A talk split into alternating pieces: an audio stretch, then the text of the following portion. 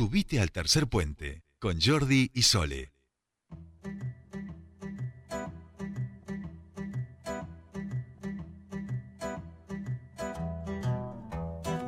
Y ya estamos aquí en nuestro espacio de diversidad con un amigo de la casa para hablar este, en nuestra columna de diversidad, en este caso de emojis e inclusivos. Benjamín Génova, muy buenas tardes, ¿cómo le va? Bienvenido a Tercer Puente. Hola Jordi, buenas tardes, hola Soledad, Hola, ¿cómo ¿cómo estás? andan? Muy bien, ¿ustedes? Bien, bien, bien. Bien, contentos de eh, volver a charlar un ratito con vos. Benja, La verdad que sí, siempre es un placer.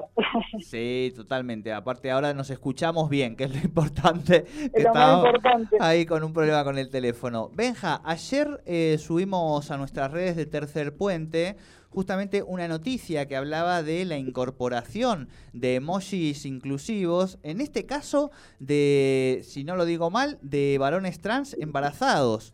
Bueno, contanos un poquito. Una bomba eso realmente, para por lo menos para un montón de gente, para nosotros una alegría enorme. eh, de lo- eh, eh, en este caso la noticia de los emojis, porque es algo que aporta, ¿no? Es algo que suma y es algo que visibiliza, sobre todo, eh, la existencia de, muchas realidades, en realidad. Eh, así que eso, sin duda, es una buena noticia, ¿no? Claro, y eso a veces uno lo, lo pierde de vista en el sentido de que naturaliza, ¿no? Y todos todo el tiempo ya tenemos nuestro vocabulario propio con los emojis, ¿no? Para ir referenciando, para decir, pero no sé qué. Pero bueno, efectivamente, cuando los emojis son limitados en cuanto a las diversidades de las personas, de vuelta hablamos de personas que no pueden significarse en ese nuevo código de que el lenguaje ha incorporado en este último tiempo. Sí, totalmente. Y además pensábamos, bueno, me acordaba mientras hablaba, Ay, ahí se nos habrá cortado. apareció Ahí. el emoji del mate, ¿no? ¿Se acuerdan que apareció Sí. el emoji del mate? Y decimos, oh, qué lindo. Bueno, básicamente nosotros, a ver, como y aparte lo digo de mi lugar como padre que estuvo embarazado en algún momento, por ahí, para la gente que está escuchando la radio, Claro, eh, que no sabe de qué se trata, eh, la- los varones trans, que somos personas que cuando nacimos nos asignaron un género, según nuestro sexo biológico, ¿no? Somos personas que nacimos con un sexo biológico eh, mujer, femenino, nos asignaron un género femenino, pero nuestra identidad de género es masculina. ¿Qué pasa con esto? Nosotros tenemos la capacidad de gestar porque nuestro cuerpo nos lo permite, más allá de nuestra identidad de género. Entonces, por eso la felicidad de que estas cositas, estas pequeñas cosas en realidad son un montón, porque visibiliza justamente esas existencias, ¿no? Que, tiene que ver también con, por ahí el, el, el contexto histórico también es como va con eso, ¿no? Estamos visibilizando un montón, eh, incluso soy parte de una red de paternidades trans de la Argentina que la, la creamos el año pasado y estamos poniendo como en agenda o sobre la mesa todas estas problemáticas que vamos teniendo justamente porque no estábamos visibles y porque esas existencias, esas identidades, esos padres trans existen desde que existe el mundo. El tema es que no tenía nombre, ¿no? Claro, claro, claro. Eh, ¿Cuál crees vos que va a ser un poco, bueno, yo no he leído las repercusiones, siempre hay esos, eh, bueno, en, en nuestras redes fue muy positiva al menos, ¿eh? Eso sí, sí. ¿Han, es verdad que han- nuestro- han visto alguna repercusión de estas que, bueno, que lamentablemente todavía tenemos que seguir eh, eh, escuchando, leyendo?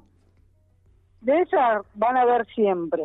Pero lo bueno de todo esto es que creo, o al menos eh, con la gente que ha hablado del tema, creemos que es como la mínima, ¿no? Por suerte ya venimos como poniéndonos contentos con estas noticias y, y la verdad que eso está bueno, ¿no? Porque que pensemos, eh, y es la pregunta que siempre invitamos, por lo menos desde la Dirección de Diversidad, eh, ¿qué, qué, qué derecho le quita al otro poder visibilizar esto, no? Nadie. Eh, la verdad que nada a nadie. Entonces, desde ese lugar, claramente que lo, que lo festejamos, que lo celebramos, y, y las noticias estas generan a veces como cierto revuelo, porque para ciertos sectores todavía sigue siendo como algo nuevo, ¿no? Y es súper entendible, pero bueno, es lo real. Entonces, ahí, eh, fe- fe- fe- festejándolo, digamos. Claro. no, y además porque no deja de ser parte, cuando yo lo pensaba, decía, eh, hay algún, algún sector que lo que está esperando es este tipo de cosas para oponerse, digamos. No porque les quite a ellos algún tipo de derecho, sino porque tiene que ver con sus representaciones, con una formación este, que claramente no da cuenta del mundo en el que vivimos actualmente, ¿no? Y ese creo que, que también es el punto. Sí, los miedos están siempre. es prácticamente digo los miedos de, esta de esta gente que se resiste no a poder avanzar como sociedad y a poder hablar eh, y ponerle nombre a la existencia de las personas. Siempre van a estar esos sectores.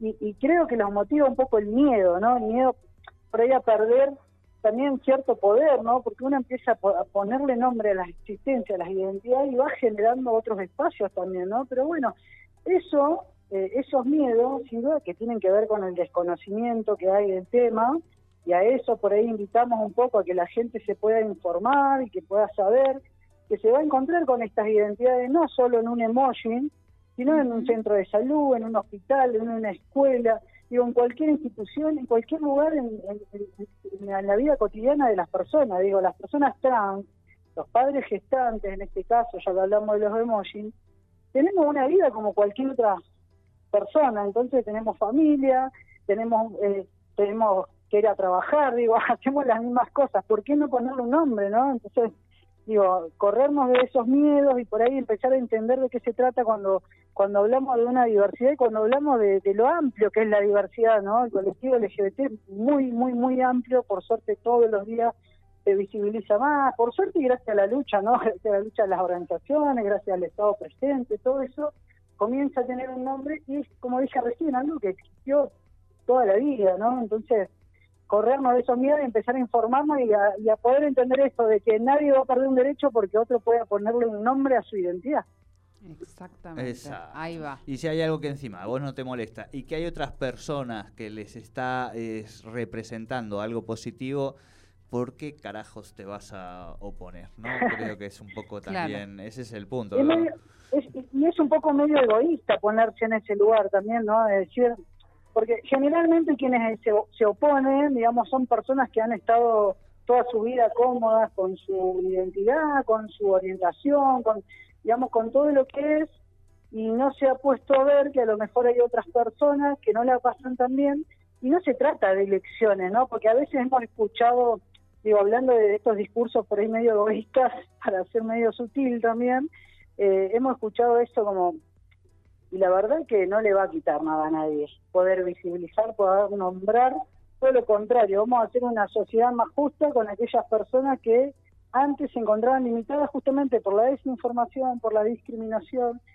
y por todo lo que eso conlleva, ¿no? Porque no, no se trata de que las personas del colectivo LGBT nos sentimos discriminadas, eso de sentir, no, es lo real, hay discriminación y tiene que ver con la desinformación directamente, por eso digo, poder empezar a abrir un poco la cabeza, pero más que nada el corazón, ¿no? Más que nada ponernos en ese lugar de decir, ¿qué me quita esto a mí? La verdad que nada, entonces tenemos que empezar a relajar un poquitito en ese sentido algunas cuestiones porque que se visibilicen otras identidades. A mí no me quita nada, y yo me visibilice a otro no le quita nada, entonces de, de ahí vamos, ¿no? De ahí tenemos que partir, me parece. Tal cual, Benja, tal cual. Bueno, la verdad que siempre es una alegría charlar un ratito con vos, así que ahora que estamos en este momento de, aperturas, un día te tenés que venir aquí al piso y charlamos más detenidamente, ¿te parece? Por favor, me encantaría, sería un placer, sobre todo teniendo en cuenta que este, pedacito que tenemos por, suerte a través de ustedes de poder llegar a la gente y poder contarles por ahí desde la experiencia, desde la primera persona, cuáles son las situaciones con las que nos vamos encontrando en la vida y que por eso necesitamos, además, no ser los únicos, las únicas que naturalicen las cuestiones, eh, sino que seamos todos, ¿no? Todas las sociedad. Claro, tal cual, tal cual. Abrazo grande, Benja. Un abrazo para ustedes y para toda la audiencia y bueno, espero que nos encontremos pronto. Muchísimas gracias. Espacio de diversidad aquí en Tercer Puente. Hoy Benjamín Génova con estos nuevos emojis inclusivos.